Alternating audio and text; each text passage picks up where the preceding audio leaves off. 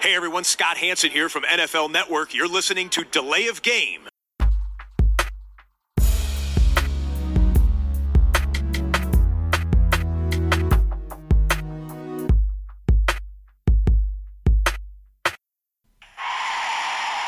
of game. Offense. Five yard penalty. Repeat down. Repeat down. Repeat down. Repeat down. Ein herzliches Hallo und willkommen von unserer Seite. Hier ist Delay of Game, der Football Podcast. Es ist Episode 265 nach dem Draftwochenende am Feiertag und zwei von uns dreien haben es möglich gemacht. Den einen hört ihr schon, den anderen hört ihr jetzt gleich. Hallo Christian. Grüß dich, Tobi. Hi. Wie war dein Draftwochenende? Wie viel hast du geguckt? Ja, ich habe die erste Runde ja live geguckt. Äh, komplett Ich auch. in der Nacht Ja, von so. Freitag, äh, Freitag nee, Donnerstag auf Freitag, so, sorry. Von äh, zwei bis dann doch äh, fast sechs, ne? Es hat fast vier Stunden gedauert, die erste Runde. Ja, Äh, hatte ich gar nicht mehr so lang äh, in Erinnerung. Ich dachte, sonst wären sie ein bisschen schneller durch gewesen. Aber trotzdem war es, war es kurzweilig. Also die vier Stunden gingen auch gut um. ja, das stimmt. Und ja, dann am Wochenende ähm, die, die zweite Runde, da, da war ich noch wach, habe ich ein bisschen äh, geschaut. Äh, und ja, aber dann hinterher am Samstag nur noch, äh, habe ich noch die Picks verfolgt. Also habe es Mhm. nicht mehr äh, in Bild gesehen sozusagen. Ja, ich habe auch noch so ein bisschen ähm, dann, dann Real Life geguckt, aber auch äh, mit, mit viel auf Vorspulen und ähm, so ein bisschen die dritte Runde rein und dann habe ich auch umgestellt auf, auf einmal Zusammenfassung lesen und äh, so ein bisschen quer geguckt. Ähm, es mag äh, Leute geben, die einen Football-Podcast betreiben, die tatsächlich alle sieben Runden live geschaut haben, aber die haben offenbar auch sonst nichts zu tun. Kann ja jeder, kann ja jeder behaupten. Ja, Wer, wer kann das überprüfen? Genau, genau. Ob du Runde 7 live geguckt hast oder dir hinterher das durchgelesen hast. Also Richtig. Ja, den, das ist auch, den, glaub ich- Screen, den geposteten Screenshot bei Twitter, den kann natürlich auch irgendjemand anders für dich gemacht haben. So ist es nämlich. ja. Ganz genau. Der Christian hat euch alle entlarvt. So. schön die erste Runde live geguckt. Das finde ich schon mal eine, eine Aktion. Das war, war wieder gut. Ja, ich muss auch zugeben, ähm, dass ich, also früher fiel mir das ein bisschen leichter, es wird ein bisschen schwierig, so den Freitag zu gestalten mit dem, was noch so anstand, aber ähm, habe es gut über die Bühne gekriegt und von daher, ähm, ja. Vielleicht nehme ich mir nächstes Jahr am Freitag dann nach der ersten Draftrunde mal einen Tag Urlaub. Mal schauen. Das vielleicht eine clevere Idee ist. Ähm, Bierfrage, Christian. Also heute Feiertag, es ist nachmittags, man sagt kein Bier vor vier, aber ich habe jetzt auch zum Beispiel, wir haben ja äh, eine Bierspende bekommen vom Piper, die wir jetzt dann das nächste Mal irgendwie uns zu Gemüte führen wollen, wenn wir zu dritt sind. Da hat, der Piper gesagt, na wie, es gibt keine Uhrzeit, äh, wo man noch kein Bier trinken kann, wenn man einen Podcast macht. Deshalb habe ich mir heute auch ein Bier aufgemacht. Wie sieht es bei dir aus? Das ist äh, okay, ist ein, äh, kann man so sehen. Ich bin ja immer bei kein Bier vor vier. Ich habe hier wieder einen Kaffee in der Hand, weil es noch diese Nachmittags-Kaffeezeit ist. Also Ja. ich bin heute mit, mit was anderem unterwegs. Ja, da ich äh, den, Re den Rest des Tages auch äh, keine Maschinen mehr betätigen muss und auch kein äh, Kraftfahrzeug mehr führe, werde ich mir jetzt dieses Sch von der Schlossbrauerei Söldenau, ein helles, ja, Qualität aus Tradition, ähm, ja, kommt irgendwo aus den Untiefen des Freistaates Bayern. Ich sag mal Prost. Christian wird Ja. Prost. Ja, das ist ein schön angenehmes Bier, um ein angenehmes Draftwochenende zu besprechen. Aber bevor wir damit loslegen, müssen wir unsere erste Headline noch einmal äh, vor den Draft legen. Und da sprechen wir über den Lamar Jackson Deal, Christian. Der kam äh, dann natürlich noch. Ja. Wir haben ja letzte Woche ausführlich noch vor dem, vor dem Draft über Aaron Rodgers gesprochen. Jetzt wollen wir auch noch mal ein bisschen über Lamar Jackson natürlich reden. Ähm, Baltimore bezahlt 260 Millionen Dollar für fünf Jahre. Davon sind 185 garantiert und damit toppt er auch den Jalen Hurts-Deal. Ordne das Ganze doch mal ein. Ja, du sagst es schon richtig. Man, man muss von dem Jalen Hurts-Deal eigentlich anfangen, weil der hat den beiden Parteien, glaube ich, sehr geholfen, jetzt etwas zu finden. Ja, man, das ist dieses klassische, klassische Konzept. Man nimmt den letzten Deal und packt hier und da ein paar Millionen drauf. Ja, wenn das klingt jetzt so läppig, aber so ist es in der, in der NFL. Ähm, er, er hat das bekommen, glaube ich, jetzt, äh, womit er zufrieden sein kann. Es ist ein, ein sehr ähm, guter Deal für ihn, weil 185 Millionen garantiert ist natürlich eine Menge. Auf der anderen Seite hat er nicht diesen Deshaun Watson-Deal bekommen, wo er vielleicht hin wollte. Alles voll garantiert. Und damit haben wir irgendwo einen, einen Kompromiss. Also man nimmt den letzten Quarterback-Deal, ist auch ein junger Quarterback, ist auch ein Quarterback, der viel läuft, der ein gewisses Verletzungsrisiko hat und sagt dann, okay, die haben das jetzt so verhandelt, das ist anscheinend der Markt für so einen Quarterback. Man kann jetzt für den einen oder anderen ähm, Argumente finden. Lamar Jackson ist länger in der Liga, der ist sicherlich, hat einen MVP gewonnen, hat damit eine bessere Reputation, war auch ein später First-Round-Pick. Äh, ähm, Hertz äh, ist erst später im Draft gepickt worden, hatte allerdings jetzt auch nicht die Verletzungen die letzten zwei Jahre wie Lamar Jackson. Und da sind sie, glaube ich, irgendwo wo ganz gut hingekommen. Also ich denke, die Ravens können sich jetzt freuen, die Ravens-Fans können sich freuen, diese, diese, ja, diese, diese negativen Vibes sind jetzt over, ja, man, man kann jetzt in die neue Saison gehen. Aber hat es ja auch gesagt, er, er will mit ihm weiterarbeiten. Er geht davon aus, dass er Quarterback ist. Und sie haben jetzt auch einiges für die, für die Receiver ja, ähm, für die Passcatcher insgesamt getan, ähm, was wir auch schon besprochen haben. Das heißt, da sind, glaube ich, gute Zeiten in, in Baltimore jetzt. Ähm, die Fans sind zufrieden, dass das geregelt ist. Und Lamar Jackson auch, er hat zwar nicht den Deshaun Watson-Kontrakt äh, bekommen, ja. der aber auch in der Liga irgendwie nicht so gesehen wird. Das ist eine besondere Situation gewesen. Cleveland wollte ihn dann unbedingt haben und hat dann eigentlich quasi Haus und Hof verkauft, der in den Draft-Picks und, und hat ihm den, den voll, voll garantierten Vertrag gegeben. Es ist halt in der NFL ähm, nicht so, sondern es sind die, die typischen Verträge sind ja wie Patrick Mahomes oder Allen oder Hurts jetzt wo halt sehr, sehr viel schon von vornherein garantiert ist und dann mit einer guten Struktur immer wieder ähm, Option-Bonus drin ist, immer wieder, ähm, wenn du noch ähm, im, im, im Roster bist, dann wieder fürs nächste Jahr was garantiert wird. Also so rollende Garantien sozusagen, dass du auch als Quarterback unheimlich viel Sicherheit hast und sehr, sehr viel von dem Vertrag im Prinzip virtuell garantiert ist durch die Struktur, mhm. wo die ähm, Eagles oder auch jetzt die Ravens nicht nach zwei Jahren sagen, äh, da, da, der ist es nicht. Also solange du, solange es nicht eine Katastrophe ist jetzt in der, in der Performance, ähm, ist da schon ja sehr, sehr viel Garantie, ähm, garantiertes Geld drin. Ja, und Lamar Jackson hat auch vielleicht nochmal gezeigt, dass man auch ohne Agent das Ganze dann doch ähm, zu Ende bringen kann. Er hat das ja die ganze Zeit gemacht, hat er ja, denke ich mal, dann auch Geld gespart, weil er nicht die äh, Prozente dann an Agent abgeben muss. Mhm. Ich weiß nicht, inwieweit, welche Berater er im Hintergrund hat, das ist natürlich auch immer eine Frage, aber er hat zumindest nach außen sieht es aus, als hätte er jetzt das erstmal auch durchaus gut äh, geregelt, weil aus, aus der Sicht des Quarterbacks kann man da, glaube ich, auch nicht groß meckern. Vielleicht noch ein letzter Gedanke. Ähm, was es auch gezeigt hat, äh, ist, dass aber Teams eventuell mit diesem ähm, äh, Non-Exclusive äh, Tech auch gehen können. Ne? Äh, er hat jetzt nicht die ähm, Offer gekriegt. Ähm, andere Teams waren anscheinend nicht bereit, zwei First-Round-Picks und auch dieses diese Unsicherheit dann äh, zu haben, unterschreibt, unterschreibt er nicht. Äh, und, und die Ravens haben die Chance, dann das Ganze zu matchen. Also Teams waren da sehr vorsichtig. Ne? Ich hätte eigentlich gedacht, da ist mehr von Teams wie, wie den Commanders oder den Falcons oder so, äh, die sagen direkt, komm, wir äh, bereiten ihren Vertrag vor und versuchen, dass Lamar Jackson das unterschreibt. Ja, das war nicht der Fall. Und da können natürlich auch andere Teams in der Zukunft auf die Idee kommen, eventuell mit dem niedrigeren Tech zu arbeiten, um dann Geld zu sparen oder in eine bessere Position gegenüber dem Quarterback zu kommen. Das vielleicht nochmal so am Rande. Tobi. Ja, sehr schön. Wie siehst du den ähm, ganzen Vertrag? Ähm, also ich, ich habe jetzt noch keine Übersicht bekommen oder entdeckt, wo man äh, genau sieht, wie die äh, fünf Jahre aufgeteilt sind. Ja. Ähm, weiß nicht, ob du schon eine gesehen hast. Ähm, das, das, für mich ist es erstmal äh, der Zeitpunkt äh, sehr interessant gewesen. Ja? Also du hast wenige Stunden vor dem Draft, machst du diesen Deal publik und sagst, du hast diese Einigung und du hast deinen Quarterback die nächsten Jahre äh, unter Vertrag. Idealer Zeitpunkt. Entschuldigung, es ist so ein bisschen stealing the show, finde ich. Ne? Ähm, du, du lenkst vor dem Beginn der ersten Draftrunde erstmal wahnsinnig viel Aufmerksamkeit wieder auf dich. Ne? Weg vielleicht von denen, die in den Top 10 picken, weg von den Prospects. Ähm, das ist ja alles nicht verboten, ist ein gutes Recht.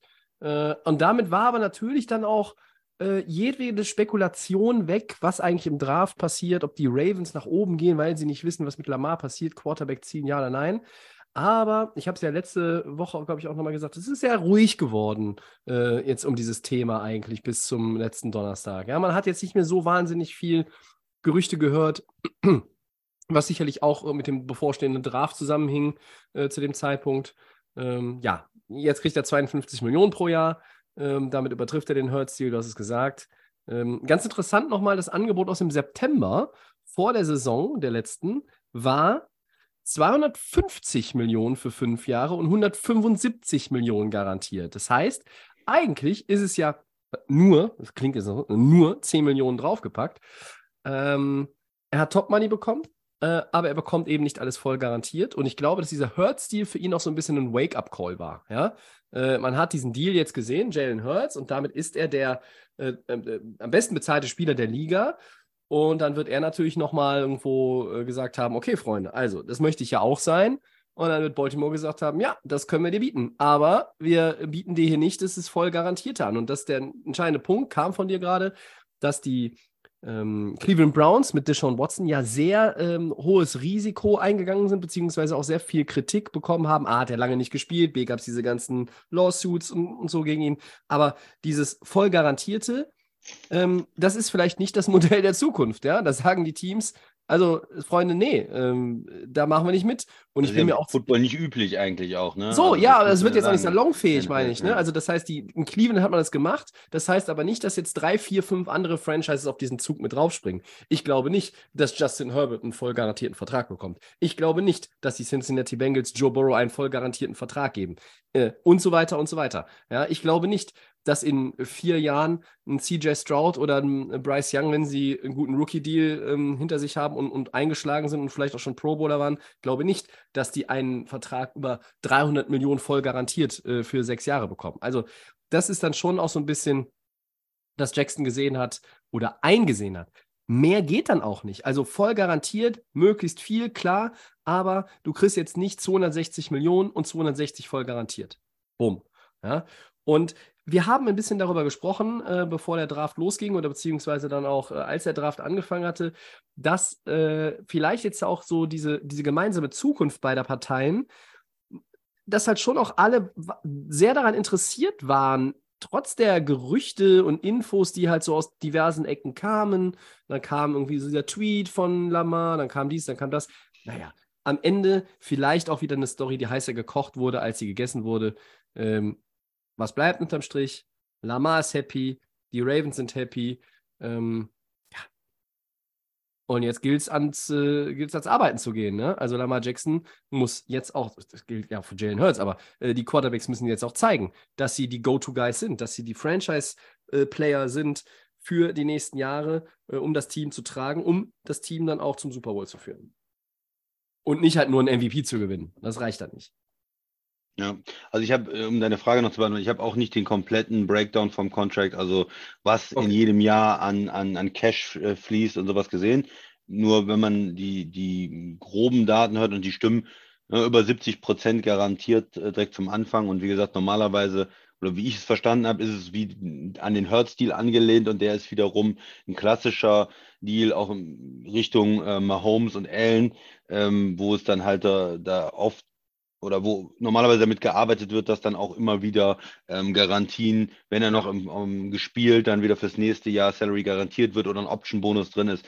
Klassische Kon ähm, Quarterback- Verträge sozusagen. Ne? Wie das auch mit Aaron Rodgers hat man dieses Jahr gesehen, mit diesem Option-Bonus, der garantiert ist. Der wird dann wieder, das ist dann ein zu hoher Salary Cap in dem Jahr, dann wird es wieder irgendwie als, als Signing-Bonus ausgezahlt oder ähm, aufs nächste Jahr garantiert. Also da gibt es dann verschiedenste Mechanismen, die alle unter diesem Begriff so rollende Garantie zusammengefasst sind. Ja. Also du bist dieses Jahr im Kader und für nächstes Jahr oder übernächstes Jahr wird was garantiert und ja, also ist nicht alles direkt äh, garantiert beim Signing, aber bei den Quarterbacks, die auch eine sehr gute Chance haben, den Vertrag komplett auszufüllen, im Gegensatz zu anderen Spielern, zum Running Back zum Beispiel, ist dann schon sehr viel im Prinzip garantiert. So sieht es aus. Gut. Von Lamar Jackson rein in die erste Runde. Wir gehen ja quasi chronologisch auch, wie es am Donnerstag ja. dann abgelaufen ist.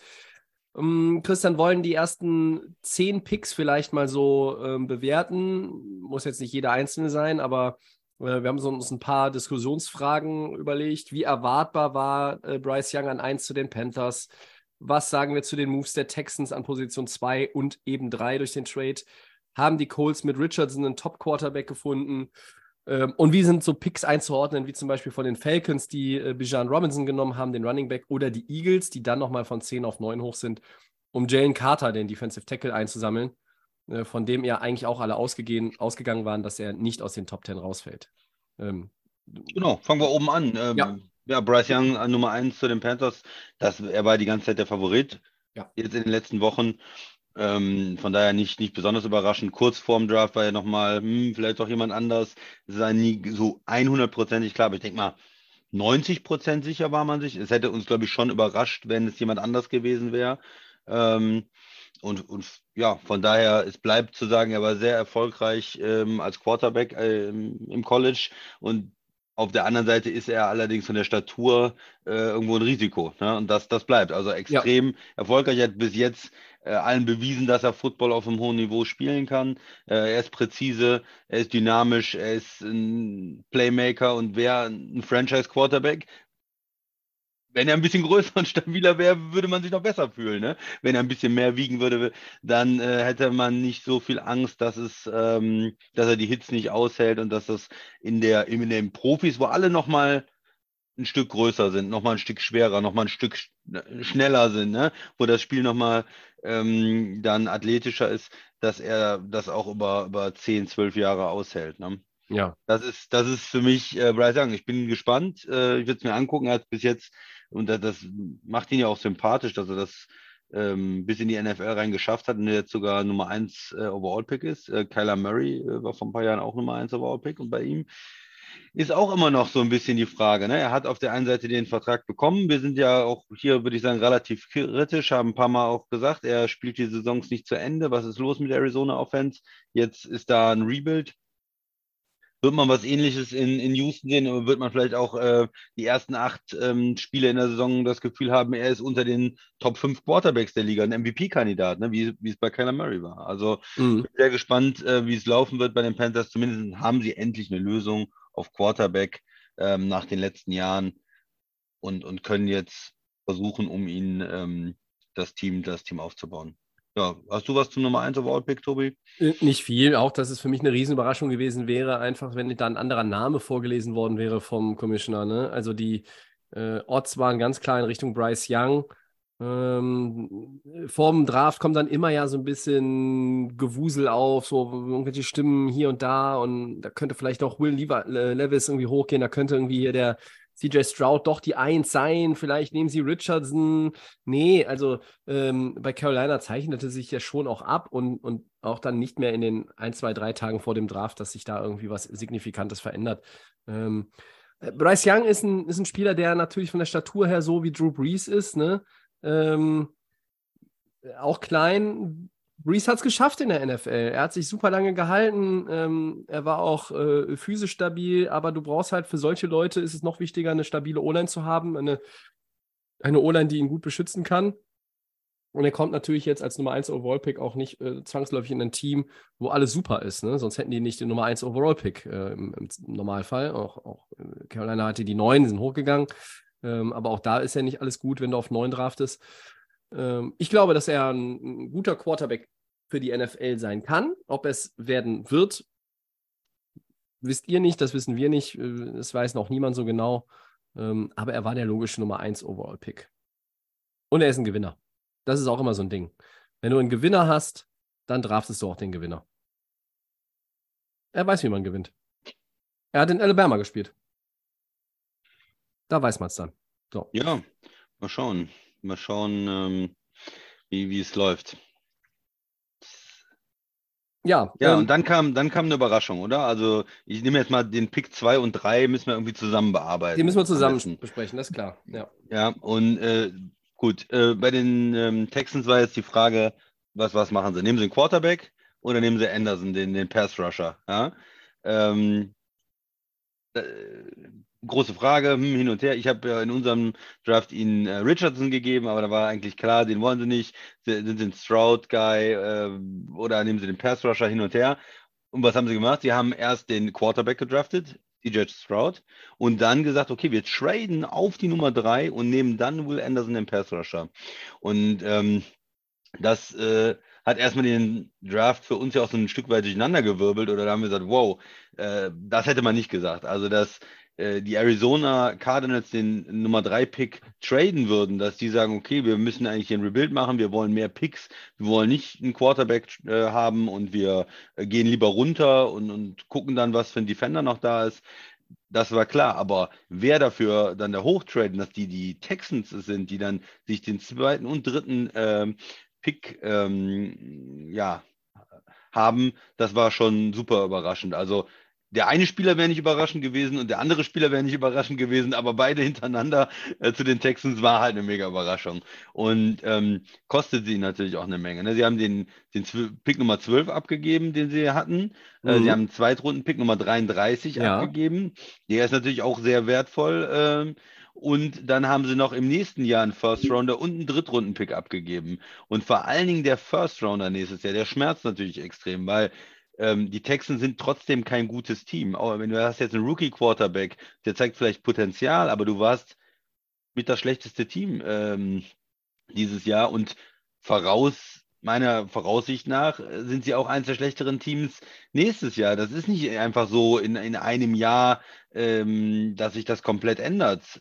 Oder ist ja, für mich relativ unwahrscheinlich. Oder ist eine hohe Wahrscheinlichkeit, dass sie nächstes Jahr äh, auch kein Playoff-Team sind, sag ich mal. Und dann in der AFC, ne, wenn du überlegst, was da alles für Teams sind, für Quarterbacks sind. Und dann äh, gibst du vielleicht einen sehr, sehr wertvollen äh, Pick den Cardinals ab. Ja, also ich hätte, ich sehe das, es ist ein sehr guter Trade aus Sicht der Cardinals. Nicht, nicht für dieses Jahr, aber für nächstes Jahr. Äh, du hast dann auf einmal einen sehr wertvollen Pick von einem anderen Team. Und ähm, ja, also äh, Will Anderson muss einfach äh, muss äh, auf dem Level von Bosa spielen oder so, mhm. damit sich das gelohnt hat, weil du hast ja im Prinzip das zwei First Round Picks äh, und einen Zweitrunden Pick und einen Drittrunden Pick abgegeben. Also da muss ein Superstar sein, oder? Äh, damit sich das in irgendeiner Form lohnt. Äh, wenn er nicht, wenn er nicht 15 Sex hat äh, jedes Jahr, dann, dann wird es schon schwierig, oder? Ja, das also ist absolut richtig. Ich, ich, mein Problem ist, glaube ich, dieses Jahr, Christian, gebe ich ganz offen zu, dass ähm, ganz viel aus ähm, in vielen Berichten und Analysen vorher immer, es immer hieß, ja, die Draftklasse ist ja insgesamt auch nicht so gut. Dann wird über die Quarterbacks geredet, die sind nicht so gut, ja, die Receiver sind nicht so gut wie letztes Jahr. Ja, die ist gut für Tight Ends, okay, aber sind da Tight Ends. So, äh, äh, ah, und irgendwie habe ich dann angefangen zu glauben, ähm, das ist so, so meine Re Retrospektive jetzt auch nochmal ähm, mit Blick auf diese erste Runde und auch auf diesen Trade, dass es ja eigentlich kaum jemanden gibt, für den es, der es wert ist, da richtig was auszugeben. Aber es ist ja mhm. Bullshit. Das ist ja Bullshit, weil du hast in den letzten Jahren auch immer wieder Leute gehabt im Draft und dann hieß natürlich, ja, ah, die, das ist ein Top-5-Pick, aber der hat die Schwächen da, der hat die Schwäche da. Ja, natürlich haben die alle ihre Schwäche, aber die haben halt alle verdammt viele Stärken und Will Anderson hat verdammt viele Stärken. Und Houston hat gedacht, das ist ein Blue-Chip-Player, da ist wieder der, der Term, äh, den der äh, Terminus, den der Christian auch gerne verwendet und das ist ja auch ein perfekte ähm, perfekter Ausdruck, um das zu erklären. Genau wie dein neuer Quarterback, CJ Stroud, das soll ein Blue-Chip-Player werden. Um den baust du deine Defense herum. Und wenn dein neuer Headcoach Demico Ryans ist und der vielleicht auch gesagt hat, ihr wollt für den hochtraden, ja super, ich bin hier Defensive Minded Coach, ich bin hier der neue Robert Sully in, äh, in ähm, San Francisco gewesen. Und jetzt bin ich in Houston. Das ist hier sowieso meine Homebase. Ich möchte jetzt hier auch auf dem richtigen Fuß starten und eine geile Defense aufbauen. Gib mir motherfucking Will Anderson. So, ja, dann machst du das. Und dann musst du das auch riskieren. Wenn du kein Risiko eingehst, äh, dann dümpelst du einfach auch als Franchise, die so in den letzten Jahren war, dümpelst du weiter vor dich, äh, vor dich hin. Ja?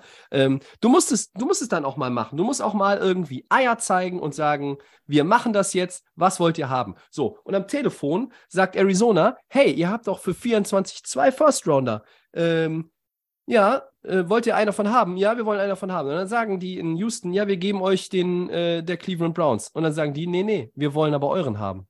Ne? Weil die haben ja auch einen äh, 24er First-Round-Pick ja, der Browns. Ich weiß. So. Ja. Ne? Weil ich glaube, das war eben, der, den hast du nicht ganz zu Ende gebracht, den Gedanken, weil du dann einen weiter, einen weiter schon gegangen warst. Du hattest es schon angedeutet, dass sie ihren eigenen ja abgeben für 24. Ja, ja, sie geben ihren eigenen ab. Ja, ja? genau. Und der genau. ist wahrscheinlich noch wahrscheinlich besser. Von, von, ja, von genau. So. aber das ist halt das, ne? So läuft es ab. So läuft es in dem, im Draftroom ab. Da willst du irgendwie den Deal machen, dann denkst du, schaltest nochmal auf Mute, ne? Und denkst so, sollen wir das jetzt wirklich machen? Sollen wir es machen? Ah, die wollen jetzt aber, die, die nehmen nicht den von, von Cleveland. Die, die nehmen, wollen unseren haben. Dann haben wir einen schlechteren First Round 24. Ja, wir müssen es machen, sonst kriegen wir, kriegen wir, kommen wir da nicht hoch. Wir müssen das jetzt mal, die Zeit läuft auch ab, die Zeit läuft ab. So. Und dann gehst du wieder, machst es wieder laut und sagst, okay, tut weh, aber ist Deal. So. Und kriegst du dafür auf die Fresse? Ja. Ich habe mit einem Kollegen am Freitag im Büro gesprochen und der sagt, boah, das ist viel zu viel, was sie dafür abgegeben ja, haben. Finde ich auch, Tobi. Ehrlich gesagt, finde ich auch. Also wenn ich du Bock drauf hast, aber wenn du Bock drauf hast auf den Spieler, dann mach Ja, wenn es. du Bock drauf hast. Aber du kannst nicht immer sagen, wenn ich Bock drauf habe, nehme ich irgendeinen Spieler, egal was. Das ist halt eine, das ist ein schlechter Prozess oder eine, eine, Franchise zu führen. Also ich, ich hab's ähm, live, fand ich es gar nicht so schlecht erstmal, so, wow, die machen das und die gehen auf, auf drei hoch, aber man kriegt auch nicht sofort alles mit von dem Deal. Und dann, als das dann eingeblendet worden ist, äh, kurze Zeit später, was sie alles abgeben, Okay, ähm, die geben die 12 Nummern ab, klar, den First-Round-Pick äh, gehst hoch, aber wa was noch? Ja, ein Zweitrunden-Pick, okay, oder den First-Round-Pick nächstes Jahr, okay, aber nächstes Jahr den First-Rounder und ein, zwei, ein hoher Zweitrunden-Pick, ja, und ein Drittrunden-Pick, das finde ich einfach, ist einfach zu viel, weil du jetzt damit vier Spieler, du kannst vier Spieler damit ähm, draften, die, die Starter sein können bei dir. Also mit Nummer 12 overall hättest du einen, einen Starter. Mit der 33 dieses Jahr hast du normalerweise einen Starter. Ein, äh, äh, früher First, äh, Zweitrunden-Pick. Mit dem First Rounder nächstes Jahr hast du nochmal einen Starter. Und mit dem Drittrunden-Pick, wenn es gut läuft, auch. Ja, das weiß ich alles, Eine halbe aber äh, wenn äh, du, Tobi. ja, aber wenn Also du, der muss, der muss schon Weltklasse sein, der Mann. Und ich glaube, ich weiß nicht, dann sehen sie in ihm etwas, was andere in ihm nicht gesehen haben. wenn du meinst, dass er der absolute Weltklasse-Spieler ist, dann nimm ihn doch Nummer zwei overall äh, und, und warte dann mit dem Quarterback vielleicht, ob der, ob der nicht fällt. Hätte Arizona einen Quarterback genommen, äh, äh, Indy hat anscheinend Richardson äh, genommen und, und dann kannst du vielleicht von 12 auf, äh, auf 6 hochgehen, was dich nicht so viel kostet. Also der Prozess, ähm, we- wenn es, wenn es nur, nur ein Zweitrunden-Pick gewesen wäre oder nur der First Rounder nächstes Jahr oder irgendwas, ja, aber insgesamt vier Picks für einen Defender, wo, wo keiner gesagt hat, dass Wo alle gesagt haben, der ist, der ist der deutlich beste äh, Defender im ist Draft. der beste das haben alle Defender gesagt. im So. Ja, Ja, und wenn du, wenn die, wenn die so, ja, aber wenn die so high äh, waren in Bezug auf Anderson, ähm, dann verstehe ich, dass sie das machen. Natürlich haben sie versucht, für weniger den Pick zu bekommen. Das war nicht drin und dann haben sie sich entscheiden müssen und du hast ja nicht viel Spielraum dann in, in, in diesen Minuten. Ja, das sind ja, ist eine Frage von Minuten. Du kannst nicht eine Stunde mit Arizona verhandeln. So, das meinte ich damit, wenn du Bock drauf hast. Wenn du Mhm. dann sagst, Ja. hey, wenn du den Spieler willst, dann musst du in diesen sauren Apfel beißen. So ist das, so ist das im Draft, so ist das mit den Picks. Und natürlich, du hast ja nicht Unrecht, du kannst auch für die vier Picks vier Spieler holen, die alle verm- vermutlich Starter sind. Du kannst aber auch zehn Jahre deinen First-Round-Pick nicht haben und zehn Jahre in Folge kein, kannst du keinen Spieler holen, der vermutlich ein Starter ist und du gewinnst trotzdem den Super Bowl. Mhm. Ja, das geht auch. Also, ja, aber du bist ja, ähm, also die Rams, äh, klar, haben die da. Aber Christian, als die Rams an. angefangen haben, Christian, als die Rams angefangen haben, mit dieser Fuck, fuck, fuck them Picks äh, Taktik Ja. zu fahren, da waren sie ja noch nicht auf dem, äh, hatten sie ja noch nicht alles beisammen und hatten ja noch nicht alle Spieler so auf diesem Level, dass man gesagt hat, so jetzt sind sie ready für den Super Bowl. Mhm. Das war ja ein Prozess, dass Houston von viel weiter unten vielleicht sogar kommt, als die Rams angefangen haben, ähm, die auf die Picks zu scheißen. Das ist unstrittig. Mhm. Ja? Ähm, äh, Ja. wenn, wenn, wenn du mich am Ende fragst, haben sie zu viel dafür ausgegeben, dann widerspreche ich dir ja nicht. Mhm. Ich sage nur, sie wollten ihn unbedingt Ja, anscheinend. und dann, und dann müsst, mussten sie in den sauren Apfel beißen und all das in die Mitte schieben. Sie mussten all das nach Arizona schi äh, schicken, um den, äh, nach, Ten nee, nach Arizona schicken, um den Pick zu bekommen. Wir werden ja sehen, ob sich das auszahlt. Ja? Also, wenn Will Anderson nächstes Jahr der Rookie oder in dieser Saison jetzt der Rookie of the Year wird, Defensive Rookie of the, of the Year, ich glaube, dann kann man schon mal sagen, okay, es geht in die richtige Richtung. Ja? aber ja, es geht in die richtige Richtung. Aber er muss, wie gesagt, die nächsten. Über Jahre. Vier Er über Jahre jetzt, Zehn Jahre äh, muss, er, muss er der dominierende Mann in dieser Defense sein. Ja, er muss JJ Watt sein oder so. Ja, damit sich, Joey Bosa, damit sich das lohnt oder so. ja, vielleicht wird er der neue Nick JJ. Bosa, besser noch. Ja. Als Joey Bosa vielleicht. Keine Ahnung. Äh, okay. Ja, Boah, ja, wir das- halten uns, wir halten uns sehr, sehr, sehr lange gerade an den Text. Ja, gut, aber das war auch der, der, der Pick dann äh, in der ersten Runde, der äh, auch vielleicht am kontroversesten ist. Ähm, für, für Arizona sehr gut. Ähm, Arizona hat dann ähm, einen Teil wieder zurückgegeben, auch von dem Kapital. Die sind von 12 wieder auf 6 hochgegangen, haben den Tackle genommen, den Offensive Tackle, den Kyler Murray auch haben wollte. Ähm, ist, ja, Ja. ist ja okay. Schön, dass Ähm, die Quarterbacks mittlerweile auch draften. Ja, ja. äh, wie gesagt, äh, ich hatte es eben schon vorweggenommen. Äh, die Colts haben Richardson genommen, ja, den Quarterback, der, der das äh, einfach dieses absolute athletische Profil hat, dieses athletische Talent hat, den wir im, Der Pick hat dir doch gefallen, oder? gesehen. Hat mir gefallen, ja. Ich, ich finde, das ist ähm, ja der Spieler, der vielleicht äh, auf der einen Seite kann man da eine, eine Offense mitbauen, ähm, äh, damit, dass er auch laufen kann. Ähm, mit, mit jetzt, äh, bei den Colts, ja, mit Taylor zusammen, äh, das Laufspiel unheimlich schwer zu verteidigen. Und auf der anderen Seite, ich denke, er wird gut werden. Ja, er hat, ich habe da genug gesehen, auch, ähm, also ich denke, mit ein bisschen Entwicklung äh, kann er, kann er ein guter Quarterback in der Liga werden. Ich bin ein Fan und ich bin da irgendwie happy für Indy. Ja, ich, ich hätte ihn auch gedraftet, habe ich ja gesagt. Ich hätte ihn an zwei genommen äh, für Houston. Ich hätte Mhm. ihn an vier genommen. Ähm, ist ein riskanter Pick, ähm, vielleicht ein bisschen. Äh, viele haben ihn ja so talentmäßig eher in der Mitte der ersten Runde gesehen, aber ich bin Fan. Ich glaube, Richardson zu den Colts ist gut. Mir gefällt das auch. Ich, ich finde, ich habe ja immer für die Colts auch was übrig und ich wünsche ihnen, dass sie auch einen Quarterback jetzt gefunden haben, ähm, der ihnen über die nächsten Jahre auch wirklich weiterhilft, der ein Franchise-Quarterback wird. Äh, an, an vier, ähm, ja, ähm, du wusstest dann ja äh, nach diesem Trade, ich weiß ja nicht, ob sie, ich habe jetzt auch nichts gelesen, ob sie es auch versucht haben, noch hochzukommen, aber äh, dadurch, dass halt Houston auf drei war, war halt klar, gut, dann ist der dritte Quarterback da. Und ich fand interessant, was Jim Irsay gesagt hat, der Owner. Er hat gesagt, wenn wir den Nummer 1 Overall-Pick gehabt hätten, hätten wir wahrscheinlich Richardson genommen. Ja. Ähm, ne, das, äh, sie waren äh, sehr, sehr heiß auf ihn.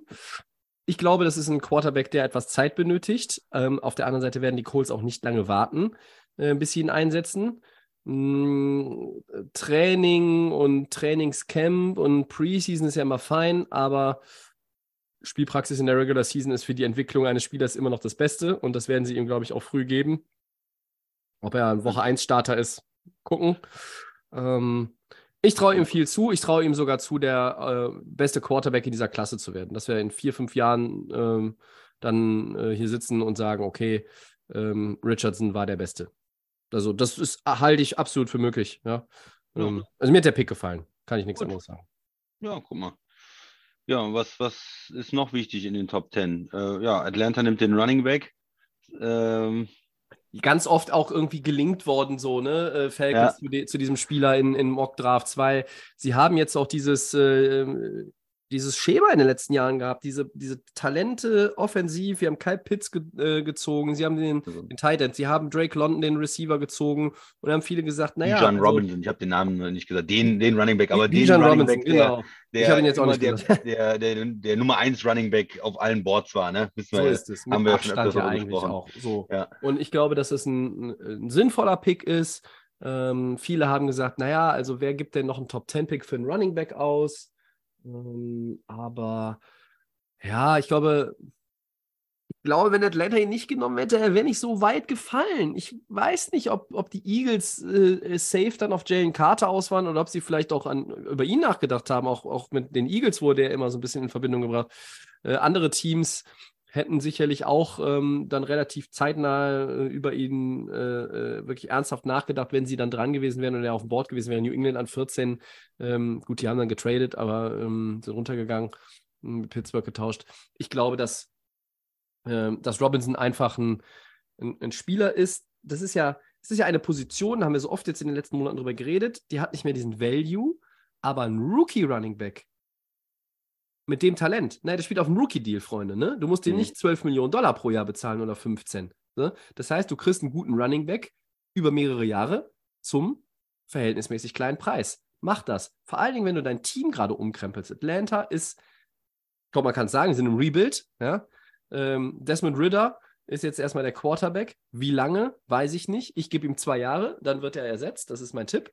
Ähm, aber man hat in Atlanta äh, ja viele First-Rounder immer noch in der Offense, in der Defense. Man hat Ähm, die, die jungen Spieler jetzt aus den letzten Jahren ja auch, die dazugekommen sind, äh, First-Round-Picks. Und ich finde den Robinson-Pick gut. Und ich fand leider auch den Pick an 9 gut.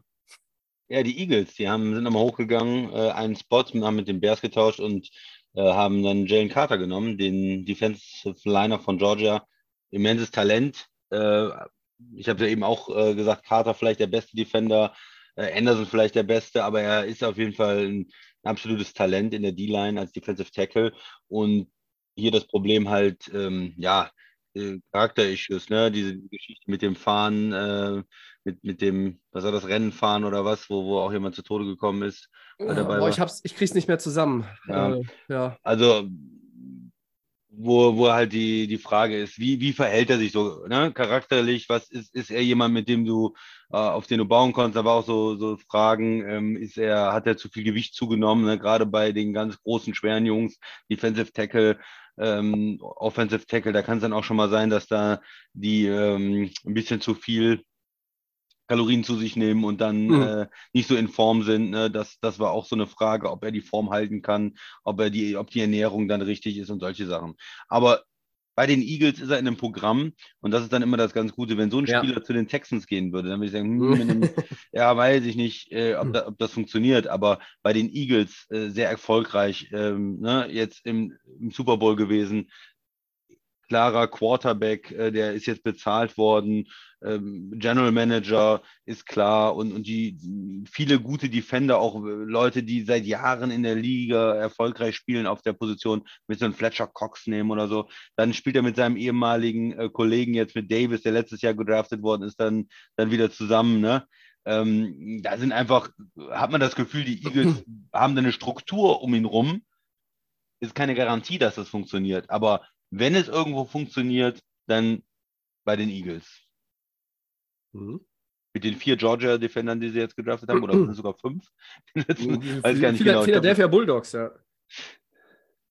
Ja, und von daher äh, ein guter Move für die Eagles. Und äh, ja, du, dir gefällt es nicht so, aber okay. Und dann äh, vielleicht noch zwei, zwei Spieler, nur ganz kurz, die wir vergessen haben, nicht, dass die, die, die Fans da sauer sind. Also die äh, Seahawks, äh, da war ja auch relativ klar, dass sie einen Defender nehmen. Die entscheiden sich dann für den Corner neben äh, Witherspoon, ja. den sie da als, als Nummer 1 Corner sehen. Der ist fünf, war ein bisschen hoch vielleicht. Man hat ihn oft auf 7, 8, 9 irgendwo gesehen in den Mock Drafts vorher, aber ja, nie, nicht, nicht verwunderlich. Also auf jeden Fall ein Top-10-Spieler auch äh, in, in vielen, vielen Bewertungen vorm Draft und sie nehmen ihn da auf fünf gehen, also mit Corner und nicht mit, mit Pass Rusher oder mit Defensive Tackle. Und dann noch die, die Raiders nehmen dann äh, Tyree Wilson als, als Edge-Spieler, der irgendwie gut nach, haben wir gesagt, äh, gut äh, nach Las Vegas passt, ne? so von seinem Style her, ja. äh, wie, er, wie er dann aufgetreten ist. Und äh, der andere Edge-Rusher, der auch immer bei verschiedenen Teams in den Top Ten gehandelt worden ist, also auch keine große Überraschung. Und das sind sicherlich ähm, ja, solide, solide Picks, zumindest so, wie man das jetzt be bewerten kann, gab es da keine riesen Überraschung, sonst in der Top 10. Äh, die Bears gehen mit dem Tackle, die nehmen äh, Wright, den Tennessee Tackle und äh, versuchen dann natürlich die Offensive Line zu stärken für, ja. ähm, für Justin Fields. Ja, Christian hat damit die Top 10, glaube ich, gut nochmal zusammengefasst. Äh, und ja, zu den Eagles-Pick, ich meine, ähm, mir gefällt das nicht, weil ich jetzt nicht bekanntermaßen nicht der große Eagles-Fan bin. Ne? Ähm, ich glaube, dass Jalen Carter ein guter Footballspieler ist und dass er auch in der NFL relativ schnell einen großen Impact haben wird. Ich denke, äh, dass aber auch der Punkt von dir richtig ist, dass man sagt, okay, also ähm, bei anderen Franchise hätte man, Franchises hätte man so ein bisschen Fragezeichen, ob er da auch aufs richtige Gleis gestellt wird, geführt wird. Ähm, ja. Hier haben die Eagles jetzt auch nochmal von 10 auf 9. Das war dann auch, auch eine kluge Entscheidung, glaube ich. Ähm, weiß nicht, ob jemand anders uns versucht hätte, noch hochzugehen und den Bears den Pick abzunehmen. Ich hätte ja auch eigentlich gedacht, die Bears nehmen ihn und sagen, nee, nee, komm, wir, wir wollen ihn selber haben. Ähm, ja, das waren die Top 10. Christian, wir wollen noch schnell mal ein weitergehen. Viel wurde ja, wenn wir über die erste Runde reden, auch im Vorfeld über die Wide Receiver Klasse und die Tight End Klasse gesprochen. Wie ist denn aus deiner Sicht der Draft für diese Positionsgruppen in der ersten Runde verlaufen? Ja, ich würde sagen, für die Tight Ends ein Stück weit enttäuschend, oder? Also die sind nicht so. so hochgegangen, ähm, wie man gedacht hätte. Da war in vielen, ja, das fängt an vielleicht mit der Position 12, 13, 14, 15, so Mitte der ersten Runde, vielleicht äh, 13 die Packers vielleicht oder in dem Bereich zumindest gibt es die, die ersten Tight Ends, die da ähm, gezogen werden und am Ende ist nur ein Tight End in der ersten Runde ähm, gedraftet worden. Und äh, das ist natürlich, äh, man hat bis zu drei gelesen, zwei hätte man auf jeden Fall gesagt, äh, oder? Ja, Also, ich hätte mit doch so Mayer und. Kincaid, Mayer und Kincaid hätte ich äh, Zumindest- gerechnet, egal in welcher Reihenfolge, ne? aber das waren die beiden, die ich in Ja. der ersten Runde irgendwie erwartet hätte. Wir haben halt nur äh, Kincaid dann gesehen, äh, 25 äh, zu, Mhm. den, zu den Bills. Ähm, die Bills auch ein, vielleicht nicht der offensichtlichste ähm, Spot. Äh, sie haben ja Knox als Tight End, aber auf der anderen Seite ist es natürlich, will man da die Offense weiter stärken, um Allen. Man hätte da vielleicht bei den Bills eher einen Receiver gesehen als einen Tight End, aber ja, davor gingen halt einige Receiver schon weg. Äh, Da war dieser Run auf äh, Receiver, das ist vielleicht der andere Punkt. Ähm, wir haben keine ähm, Receiver äh, früh gesehen, sondern wir haben dann vier Stück in Folge gesehen. Ne? Das war auch ganz interessant. Also von, äh, von 20 die Seahawks über ähm, die Chargers, die Ravens und die Vikings, die dann alle Receiver genommen haben. Und äh, ja, war das jetzt überraschend? Also mh, ja, Ja. vielleicht ein bisschen, ein bisschen überraschend gewesen, dass es auch so, ein- so ein Run gab, dass vier hintereinander genommen werden. Ähm, aber insgesamt mh, die Anzahl an Receiver in der ersten Runde fand ich jetzt nicht ähm, total überraschend und dass man jetzt nicht drei Receiver in der Top 10, so viel Klasse war eigentlich auch nicht da, oder? Ich habe eigentlich, ich hab eigentlich gedacht, dass wir ähm, äh, Jackson Smith und Jigba früher sehen, dass wir den in der ersten, Dann ein Hälfte, Loch, in der ne? ersten Hälfte der ähm, ersten Runde sehen. Hm, Er war dann an 20 der Erste, dann kam Quentin Johnston zu den Chargers, dann kam Zay Flowers zu Baltimore, noch ein, eine Anspielstation für Lamar und Mhm. dann kam äh, Jordan Addison in Richtung Minnesota, der natürlich da auch die Lücke von äh, durch Adam Thielen entstanden ähm, zumachen soll. Aber ähm, für mich war es ja eigentlich so die Erwartung, dass äh, Smith und Jigba irgendwo in der ersten Runde, Hälfte der ersten Runde geht, sprich äh, spätestens 15, 16, da wäre er weg. Äh, vielleicht auch schon ein Tight End irgendwo relativ äh, vor Pick 20, also mit einem Pick, der mit einer 1 beginnt, schon ein Tight End zu sehen. Das war so meine Erwartung eigentlich. Und dass es dann die Bills sind, ja, hast du recht, ist jetzt auch nicht so obvious choice vielleicht. Äh, ich hatte auch damit gerechnet, dass die Chargers sich mit einem Tight End beschäftigen. Mm, Und dann saßen die da an 21 und, ah Mensch, jetzt könnten sie doch, aber haben sich dann für einen, für einen Receiver entschieden. Äh, Ich glaube, dass Johnson auch viel Upside hat. äh, Und ich bin bei Flowers und Edison äh, bin ich nicht so high. Ich denke, dass die ersten beiden Receiver, äh, die gezogen worden sind, auch die besseren sind auf lange Sicht. Es fängt schon mit der Physis wieder an, aber ja, äh, ist auch immer relativ. Es kommt aufs System an, es kommt darauf an, wie sie eingesetzt werden. Sind sie, spielen sie im Slot, spielen sie außen, wie, wie viel spielen sie, werden sie als Returner auch noch eigentlich, ne? Also kann man alles schlecht äh, jetzt hier schon ähm, katalogisieren, aber die äh, Tight Ends, da war ich schon überrascht. Mm, Ich hätte auch Kincaid over, also über, über Meyer, Meyer genommen, weil ich dachte, okay, komm, äh, das ist halt der Tight End, der ein bisschen ähm, mehr Upside hat, wenn es darum geht, auch den Im Ball zu Game, fangen ne? Ja.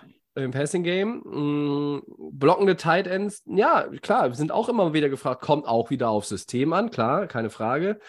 Äh, Mayer war ja äh, noch nicht mal der zweite Tight End, äh, da wurde noch Laporta früher vor, vor ihm gezogen, ein Pick vorher in der zweiten Runde. Äh, kommen wir vielleicht nachher auch nochmal äh, zu. Ja, also wie gesagt, Reihenfolge und Zeitpunkt bei einigen schon etwas überraschend aus meiner Sicht. Im Endeffekt ähm, hätte ich erwartet, zwei Tight Ends, drei Receiver in der ersten Runde und nicht vier und eins. So, aber das aus den beiden Positionsgruppen zusammengemischt, fünf weggehen, äh, passte irgendwie dann schon wieder in das Gesamtbild.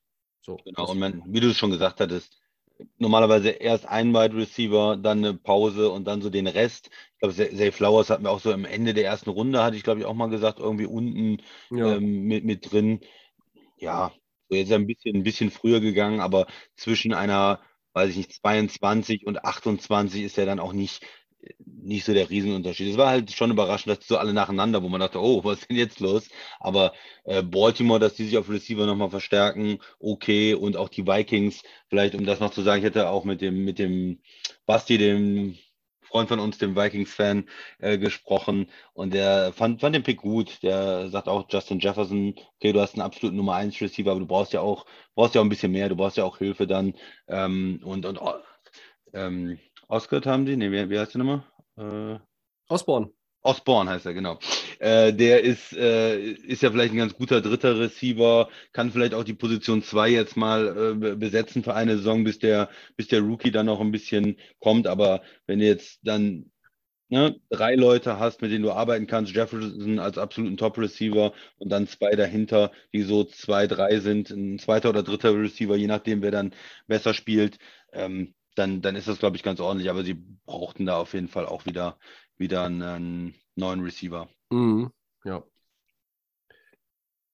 Ja, Christian, was hast du denn sonst noch äh, zur ersten Runde? Ist dir sonst noch irgendwas aufgefallen, was wir jetzt noch nicht besprochen haben, ja. was du noch ansprechen wolltest? Ja, eine Sache, die man noch ansprechen muss, sind die Lions. Äh, war auch irgendwo überraschend für uns auf 12. Äh, nehmen sie Gibbs, den, den zweiten Running Back, wo alle gesagt haben, hm, also das ist jetzt äh, nicht erwartbar gewesen, ne? Dass er eventuell in der ersten Runde geht, ja, vielleicht am Ende der ersten Runde, aber ähm, 12 overall habe ich äh, nicht so erwartet, ähm, sehr überraschend und den zweiten First-Round-Picks, den die Lions haben, haben sie einen Inside-Linebacker genommen, äh, Campbell, der auch nicht bei vielen in der ersten Runde war und nicht bei vielen auf 18 war, sondern äh, eher in der zweiten Runde, vielleicht auch gar nicht der, der beste Inside-Linebacker oder Off-the-Ball-Linebacker. Also das äh, war, beide Picks waren, waren überraschend und ähm, nicht so, äh, ja, wie soll ich das vorsichtig sagen, vielleicht nicht so auf Begeisterung gestoßen bei mir. Ja, kann ich, ich verstehe, was du meinst. Ich habe das auch an, in, der, in der Nacht des Drafts so ein bisschen äh, kritisch gesehen. Ich hatte äh, tausend andere Kombinationen für die Lines, die mir eigentlich erstmal auf dem Papier besser gefallen hätten, aber sie haben gar nicht so viel auf die Fresse gekriegt im Nachhinein für, diesen, für diese Auswahl, weil du hast einen Running Back gezogen, der enorm explosiv ist ähm, und du hast einen Linebacker, der äh, quasi von Woche 1 in der Regular Season was beitragen wird. Ja, und ähm, dann ist es, glaube ich, schon auch, dass man sagen kann, okay, ja, ist irgendwie merkwürdig. Sie haben vielleicht irgendwie, die, die anderen sind vielleicht irgendwelche Abfahrten, äh, die sie genommen haben. Die Lions sind irgendwie auf einer Parallelautobahn irgendwie durch die erste Runde gefahren. Äh, und vielleicht haben die Lions auch gedacht, ach, das läuft ja relativ easy. Ne? Wir sind noch mal runtergegangen von 6 auf 12, ja. haben noch ein bisschen Kapital eingesammelt. Und jetzt kriegen wir noch die zwei, für die, die, wir, die wir sowieso vielleicht äh, für uns ausgemacht haben, äh, auf die auch kein anderer irgendwie so groß geguckt hat. Ich finde, die Lions haben dann auch an Tag 2 und 3 im Draft richtig gute Entscheidungen getroffen. Aber da war ich natürlich auch ein bisschen, ja, irritiert. Ja. Ähm, Eagles an 30 mit Nolan Smith ja. ist natürlich noch äh, fast ein Stil, muss man sagen.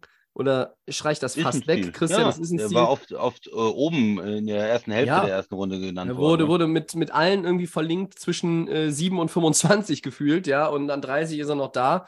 Äh, dann greifst du als Eagles zu, machst die Defense, die eh schon äh, stark ist, noch ein bisschen besser. Aber ich meine, die Eagles haben, haben ja einen Kader, wo nicht viele Problemzonen sind und äh, die haben einfach auch Positionen. Die Eagles gehen auch hin. Roseman ist halt auch ein geiler Typ. Der sagt, wisst ihr was? Äh, die Positionsgruppe ist einfach schon bärenstark. Ja, aber da ist doch noch der Spieler übrig. Ja, dann brauchen wir den noch nicht. Und dann sagt der Roseman, ja doch, nehmen wir. Machen einfach noch mehr Power rein. Da ist noch mehr Physis, da ist mehr Speed, da ist mehr dies, da ist mehr dieses, da ist mehr das. Mehr Talent einfach, ja. Und äh, dann macht er das und er fühlt sich dabei geil und äh, er kriegt auch noch von allen Schulterklopfer, weil es halt letzten Endes auch einfach klug ist. Ein letztes für mich zur ersten ja. Runde. Ein vielleicht unscheinbarer Move hat mir aber gut gefallen. Die Steelers gehen von 17 auf 14 hoch. Das sind nur drei Plätze mit den Patriots getauscht, haben aber auch gesehen, Broderick Jones ist eigentlich der letzte Tackle, der in der ersten Runde wirklich Klasse hat. Den müssen wir jetzt, den wollen wir haben, den holen wir. Wir müssen unsere O-Line stärken, damit Kenny Pickett besser zu bewerten ist, damit Kenny Pickett besseren Football spielen kann, damit auch unser Run-Game wieder besser funktioniert. Müssen wir die O-Line polstern. Also gehen wir die drei Plätze hoch für Broderick Jones. Fand ich einen guten Move. Sehr unscheinbar vielleicht für viele. Ich fand ihn geil. So, Christian nickt zustimmend und ja, äh, das bedeutet für mich doch eigentlich, dass ich überleite ähm, in ein äh, ja, Segment, was äh, so ein bisschen angelehnt ist ans Two-Minute-Warning. Es läuft aber über fünf Minuten und es redet nicht nur einer, sondern wir reden einfach wild durcheinander. Äh, und das geht jetzt hier richtig ab oder halt auch vielleicht äh, nicht. Wir sind ja oft sehr gesittet im Podcast, wenn wir zu zweit sind. Ähm, aber mal gucken, ob das jetzt hier anders wird. Das Ganze heißt Game Winning Drive in fünf Minuten. Und auch da ist unser Thema der Draft. Einfach mal so ganz pauschal. Wer sind die Gewinner und Verlierer des NFL-Drafts 2022? Christian, du darfst eröffnen, die fünf Minuten laufen. Ja, also erst nochmal Arizona, ganz klar, die äh, sind runtergetradet, haben nächstes Jahr den First Rounder von Houston. Vielleicht ist es der Nummer 1 Overall-Pick, vielleicht äh, können sie da ähm, ja, äh, dafür wieder verschiedene andere Picks kriegen. Moment, Entschuldigung, Entschuldigung. Der Nummer 1 Overall-Pick haben nicht die Rams nächstes Jahr, weil die nichts gewinnen? Und haben die nicht also einen First Rounder? Ja. Entschuldigung. Das, das könnte, könnte, auch sein, aber ähm, ja, ähm, oder sie äh, wollen irgendwann ja auch ähm, dann doch äh, einen anderen Quarterback haben als, als Murray. Nee, dem haben sie ja zu viel Geld gegeben. Ich glaube, da Ui, ui, Hot Take. Aber äh, sie können natürlich den Trade dann abgeben, der kann ähm, den Pick dann abgeben, der kann sehr, sehr viel wert sein. Also wirklich so viel, was weiß ich, drei First-Round-Picks dann nochmal wieder äh, dafür kassieren oder andere Spieler. Und ähm, ja, ich habe auf jeden Fall die Cardinals als, als großen Gewinner, weil sie mhm. ähm, da ein Stück weit runter traden und nächstes Jahr äh, dann zwei First-Round-Picks haben und auch ähm, jetzt den Offens Offensive Tackle dann äh, gedraftet haben. Das ist ja auch kein, keine schlechte Entscheidung gewesen. Ja, ähm, ich habe bei, bei den Gewinnern eigentlich nochmal, kann ich jetzt die eben bündeln, weil wir die alle schon angesprochen haben eben. Äh, für mich sind ja die Eagles Gewinner, weil sie mit mhm. ihren äh, zwei First-Round-Picks äh, ja mutmaßliche Blue-Chip-Player gefunden haben. Ich fand in der äh, irgendwo, weiß ich nicht, ob es die dritte, vierte Runde mit Killy Ringo, haben sie auch noch einen geholt, den ich nicht mehr erwartet hätte, ähm, dass er noch da ist. Äh, äh, sie haben auch noch der Andre Swift getradet, sind sich von den Lions geholt, ne?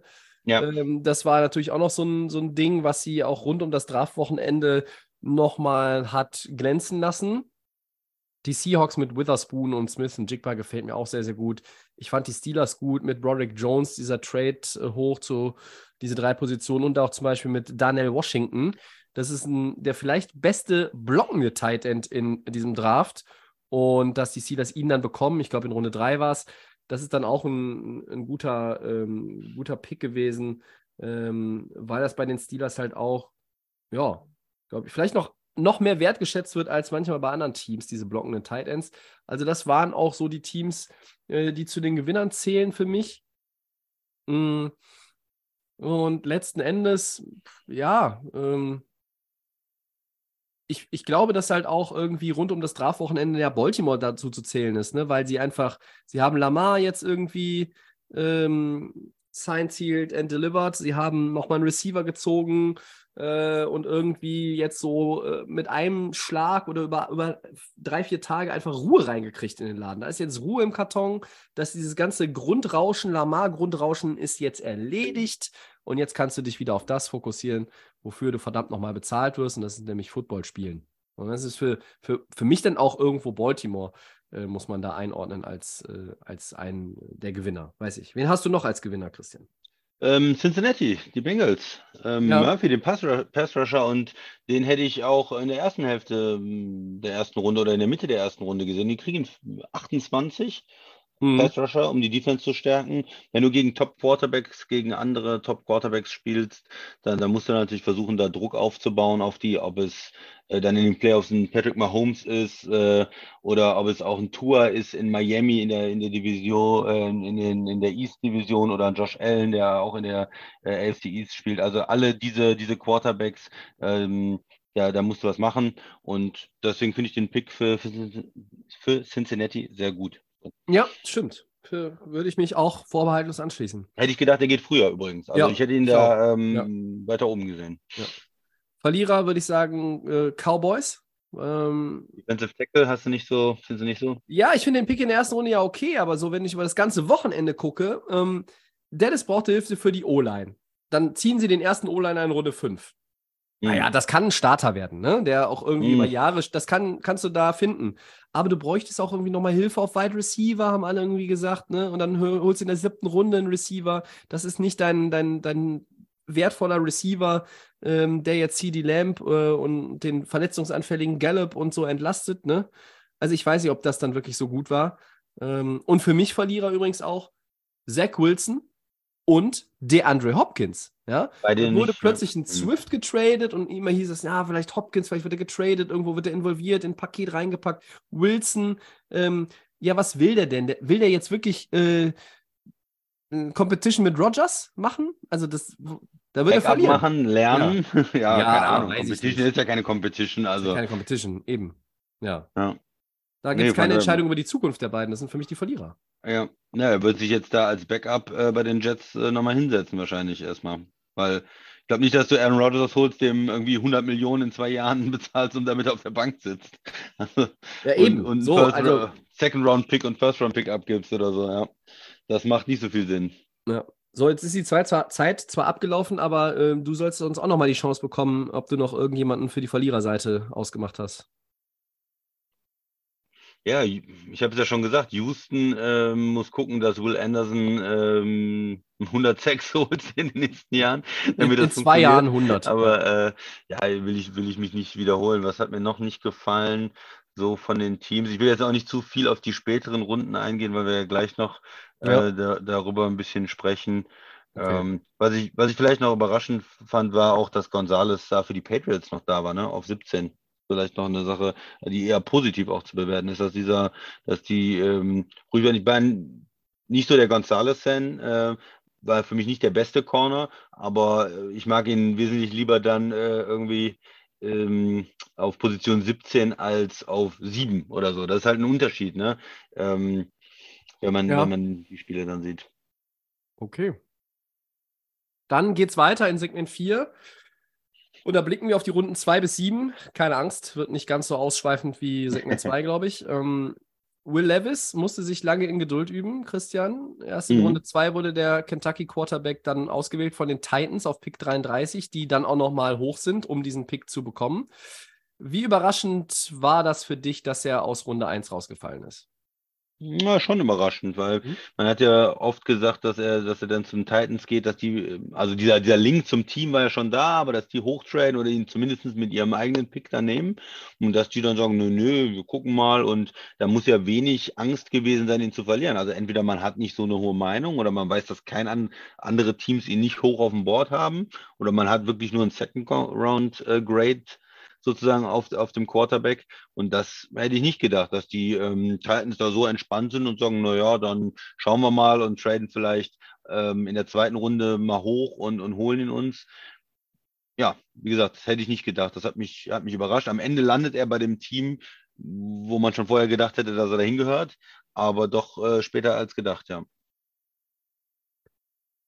Laut eines Statistikmodells, das ich irgendwie gesehen habe, gab es eine extrem hohe Quote oder die, die Chance war irgendwie bei, weiß ich nicht, unter 5%, unter 1%, dass er nicht in der ersten Runde ausgewählt wird.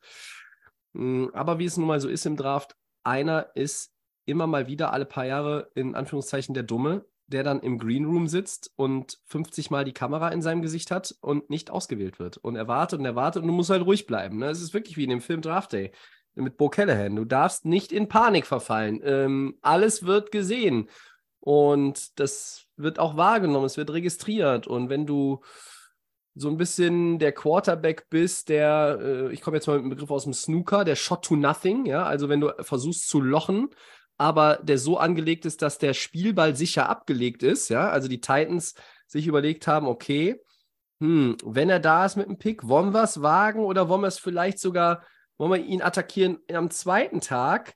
Ähm, der Christian bezeichnet das immer gerne so als äh, das gewisse Draftrisiko mit Quarterbacks wegen der 50-Option. Das ist ja ein, ein Ding, was man nicht unterschätzen sollte. Wenn du ihn in der ersten Runde wählst, kannst du diese 50-Option ja einsetzen. Sonst ist er nach vier Jahren ein Free Agent. Wenn du natürlich auch noch einen Quarterback hast, der hinter einem arrivierten Starter lernen muss oder soll, dann das ist es ja gut, die zu haben. Ne? Ja, macht eigentlich Und mehr Sinn. es in der zweiten Runde nicht. Ja, normalerweise, wenn du denkst, Mensch, der hat das Potenzial, ein Franchise-Quarterback zu, zu werden, dann musst du halt auch dich damit beschäftigen, wie viel Kontrolle habe ich über ihn, wie, wie Genau. wird dann der nächste Vertrag und so. Und da macht es total Sinn eigentlich, und das haben wir ja auch ähm, oft gesehen in den letzten Jahren, dass Teams irgendwann mal in, ans Ende der ersten Runde draften normalerweise, da hingehen und, und ihn da, dann Quarterback nehmen, um diese Kontrolle noch zu haben. Und da, das hätte ich dann in dem Fall auch gedacht, dass die sie dann sagen, nee, nee, da warten wir noch und nehmen ihn, äh, traden hoch, um ihn auf an der zweiten Position der zweiten Runde zu nehmen. Ich meine, vielleicht haben die anderen Teams ähm, gesagt, nee, wollen wir nicht oder das ist uns zu wenig, was er bietet. Kann, man weiß ja nie, was für Gespräche es gab, die nicht zustande gekommen sind. Mhm. Aber ungewöhnlich finde ich es schon. Diese 50-Option, die hast du eigentlich gerne in der Tasche bei einem Quarterback. Äh, weil wenn er richtig, richtig gut ist, musst du ihn so einfach früher bezahlen, mehr bezahlen, hast in den Verhandlungen äh, schwerer, musst zu, früher mit einem Franchise-Tag arbeiten, wie auch immer. Aber du hast halt nicht als Team die fünf Jahre Kontrolle, sondern nur vier Jahre Kontrolle dann in dem Fall. So ist es. Alles in allem, meine Meinung, äh, Nicht-Auswahl in Runde 1 schon überraschend da hätte ich dann damit gerechnet, dass es am Ende einen vierten Quarterback in der ersten Runde gibt. Ich wäre nicht bereit gewesen zu sagen, er und Hendon Hooker gehen beide in der ersten Runde und wir haben fünf. Wir haben am Ende recht behalten mit unseren drei in den Top Ten. Und wir hatten ja, glaube ich, auch so ein bisschen gedacht, naja, gut, Tennessee an elf. Äh, vielleicht traden sie nicht hoch äh, und dann nehmen sie ihn an elf. Äh, es gab so ein paar Teams, aber es war ja auch so, und ich glaube, da gehst du, gehst du mit, ab Mitte der ersten Runde zeichnete sich dieser Zeitablauf auch mehr und mehr ab für ihn, oder? Ja, genau. Wir haben dann schon gesagt, hm, welche Teams sind denn noch über? Hm, wo, wo, Tennessee ihn nicht genommen hat und dann nur Mitte der ersten Runde hat man schon gesagt, okay, das kann sein, dass er da komplett rausfällt. Ne? Hm. Das äh, ist, ist richtig, ja. Diese, ja, wie gesagt, ein bisschen, ein bisschen wunderlich ist es, äh, dass er dann am Anfang der zweiten Runde geht und nicht am Ende der ersten Runde. Aber ich fand schon cool, am Anfang der zweiten Runde, ich hatte dir ja auch das Bild dann ja. geschickt, da gingen dann wirklich direkt auch die Spieler, die man noch im Zettel hat, wo man, Moment, warum sind die denn nicht in der ersten Runde gegangen? Die gingen dann auch wirklich direkt in den ersten vier Picks der zweiten Runde. Also das war, äh, ähm, Joey Potter Jr. dann doch zu den Steelers, halt mit dem ersten Pick der zweiten Runde, ähm, mit dem Pick, den sie für den Trade bekommen haben äh, von dem äh, Right Receiver äh, nach Chicago. Ne? Claypool. Ne? Man kann, ja. ja, genau, mhm. Claypool. Man kann sich ja fragen, warum ist Pittsburgh auf 1 in der zweiten Runde? Das war dieser Trade mit, mit Claypool nach Chicago. Und äh, dann an äh, zweiter Pick der zweiten Runde dann der Quarterback zu den Titans und auch ähm, der vierte Pick der zweiten Runde dann Mayers, der Tight End, den ja sehr, sehr viele in der ersten Runde hatten, dann zu den Raiders. Also da sind dann die Top-Spieler auch ähm, ja, relativ früh in der, in der zweiten Runde dann gegangen. So viel zu den Quarterbacks erst einmal und dann wollen wir. Vielleicht zu den Quarterbacks muss noch eine Sache sagen. Hooker ist dann in der dritten Runde ja. zu den Lions gegangen. Das ja. interessiert ja vielleicht noch den einen oder anderen. Wird da hinter oder neben Goff, ist er ungefähr so alt wie, wie Goff wahrscheinlich. oh, böse. Äh, auf jeden Fall wird er da irgendwie vielleicht hinter, hinter Goff dann als Backup erstmal. Ja, ich glaube, das ist so ein klassischer Fall von, äh, guckt man sich an, wie er sich entwickelt. Ähm, äh, bei Jared Goff ist es normalerweise ja nicht so, dass er viele Spiele verletzt ausfällt in einer Saison, anders als Carson Wentz, ähm, die ja damals back-to-back -back gegangen sind, die beiden. Äh, aber natürlich sagt man auch immer über Jared Goff, der ist mehr ein Bridge-Quarterback als alles andere. Irgendwann werden die Lions eine andere äh, Taktik fahren auf dieser Position. Vielleicht wird es Hooker, ein Drittrunden-Pick, finde ich, ist dann auch entsprechend ähm, für, für das, was man oder wie man diesen Quarterback einordnen kann.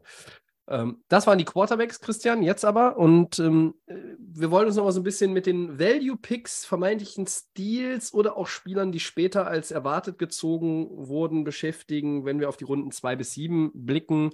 Einfach mal so ein Querschnitt. Ähm, ich, du hast gerade schon Joey Porter genannt, ähm, den hat auch viele in der ersten Runde irgendwo ich wäre auch mega witzig gewesen, wenn er in Baltimore gelandet wäre. Also quasi beim Erzfeind der Steelers, wo sein Vater ja in Pittsburgh gespielt hat. Jetzt spielt der Sohn da, wo auch der Papa gespielt hat in Pittsburgh. Ähm, war der erste oh, cool. Pick in Runde 2. Wen hast du denn sonst noch so in den, in den Runden ausgemacht? Ja, ich fand ja Kieran White ähm, auf 46 Mitte der zweiten Runde äh, für die Patriots ganz interessant. Ein bisschen älterer Spieler, aber super athletisch auch. Ähm, der, den Namen hatte man öfters mal gehört, so zweite Kategorie, der Edge Rusher, so vielleicht irgendwo 5, 6 in der Klasse und eventuell Ende der ersten Runde oder halt zweite Runde, okay, ja. Also ist jetzt auch nicht äh, total überraschend, aber finde ich irgendwie einen schönen Pick für die Patriots, die sich da äh, in der Defense dann äh, mit zwei Startern, denke ich mal, verstärkt haben in der ersten und zweiten Runde. Und äh, ja, hat mir gefallen. Kian White. Hm, ich habe quasi einen Pick vorher an 45 die Lions, mhm. die äh, Brian Branch, das war der Safety, ne? Ähm, auch von back, Alabama, ja. genau, wo eigentlich viele gesagt haben, ja, er kann vielleicht auch Corner spielen. Viele gesagt haben, ah, erste Runde, das wäre dann der Safety oder der Spieler, der Safety spielen kann unter den Defensive Backs, der noch in die erste Runde irgendwie gehört. Ähm, war nicht der Fall. Mm, interessant natürlich auch so Leute wie BJ Ojulari, ähm, der Linebacker Schrägstrich Edge Rusher von LSU, den hat dann Arizona äh, in der Runde 2, Pick 41 geholt. Äh, Cody Morg, äh, der Tackle North Dakota State, den haben sich dann die Buccaneers wieder. Das ist auch dann so ein, so ein mhm. Ding, den ist schon in der ersten Runde Kalijah Kenzie irgendwie entgegengefallen. Äh, und dann auch Morg, das sind alles so, so Picks, wo ich denke, boah, Alter, warum kriegen das andere Teams nicht geschissen, den einfach zu nehmen? Ähm, Washington hattest du eben, glaube ich, schon mal gesagt, äh, der Tight End, ähm, sehr, sehr interessant, auch äh, sehr athletisch und, und sehr guter Blocker, ja. mhm. Blocker ja. dann zu, Daniel Washington, habe ich doch gesagt, oder? Ja, ja genau. Als, als ähm, zu den äh, Steelers, äh, dritte mhm. Runde war das, glaube ich. Ja. Ähm, 30. Pick der dritten Runde. Ja, also Ende dritter Runde ist dann auch, ähm, den habe ich auch öfters mal, vielleicht nicht erste Runde, aber zumindest in der zweiten Runde gesehen. Ne? Einen, den ich in der ersten Runde äh, jetzt auch nicht unbedingt gesehen habe, aber äh, sehr interessanter Spieler, der auch oft äh, in Richtung Pick, Picks in den, in den späten 30ern äh, gepackt wurde, war Osiris Torrance, der ist der Guard, der jetzt zu den Buffalo Bills gegangen ist. Ne?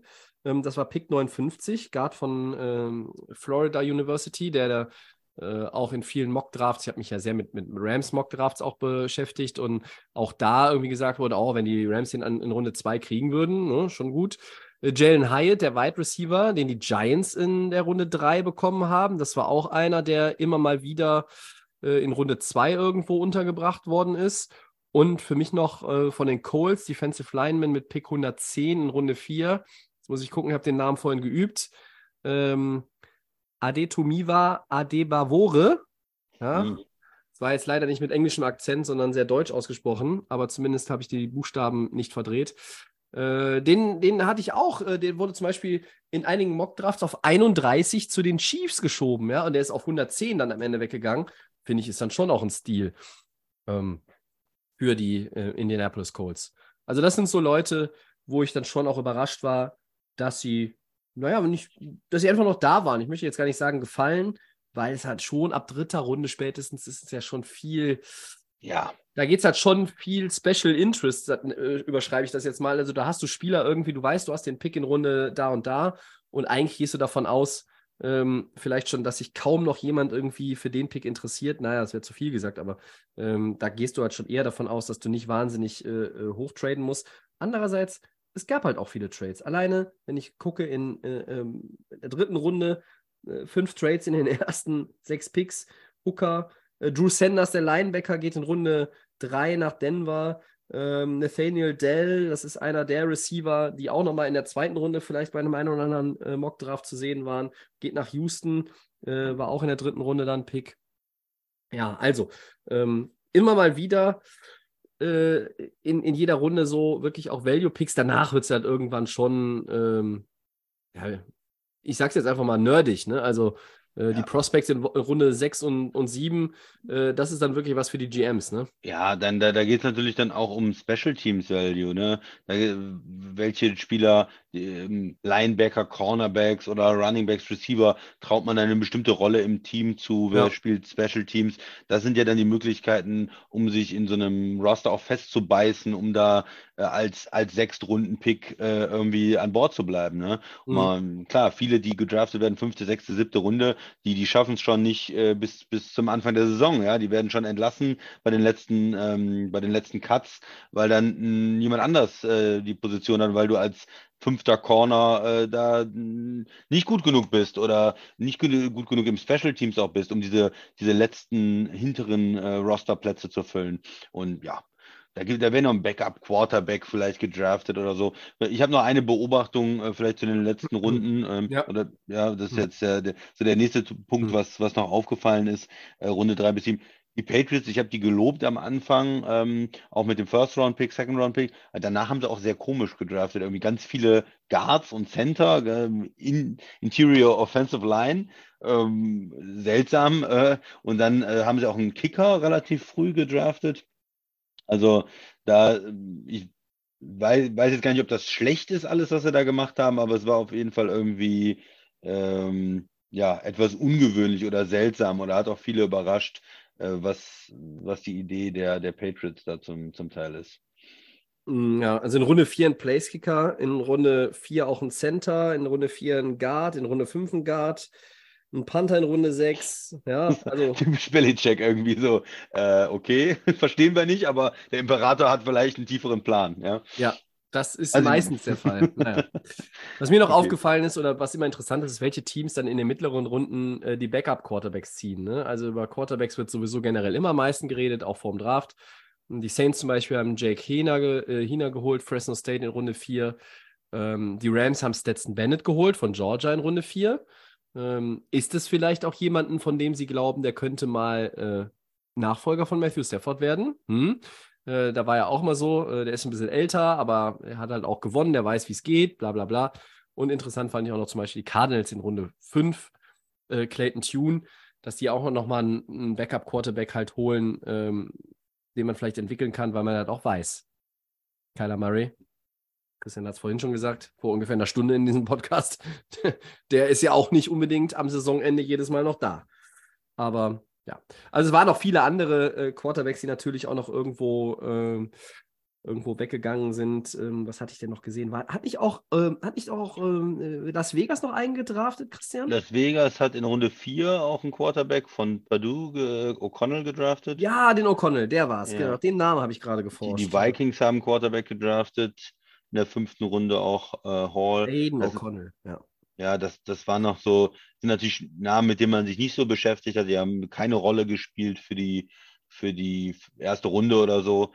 Ähm, und die werden wahrscheinlich jetzt auch keine Superstars werden. Aber gut, man hat auch gesehen, dass ein äh, Brock Purdy äh, sehr, sehr gut gespielt hat bei den Cardinals. Und vielleicht ist da dann noch die Lust auf junge Backup-Quarterbacks, auf später gepickte Quarterbacks ähm, nochmal irgendwie ähm, größer geworden. Also äh, die Packers haben auch in der fünften Runde einen Quarterback äh, Clifford gedraftet von Penn State, äh, mhm. wo viele gedacht haben, der wird überhaupt nicht gedraftet und die hatten den äh, ja nicht unter den ersten 10, 20 besten Quarterbacks des Jahrgangs. Also auch ein sehr überraschender Pick, der nicht so gut angekommen ist. Ähm, ich finde es jetzt nicht so schlimm. Äh, fünfte Runde, äh, gut, wenn du meinst, der Quarterback kann irgendwie äh, dein Backup sein, ob du den jetzt in der fünften Runde oder in der sechsten Runde pickst. Äh, die hatten doch da einige späte Picks noch, die Packers, und können damit vielleicht auch da ein bisschen verschwenderisch umgehen. Ja. Das stimmt. Mit, mit, so einem, mit so einem mittleren Fünftrunden-Pick. Okay, dann gehen wir weiter zu den Four Downs.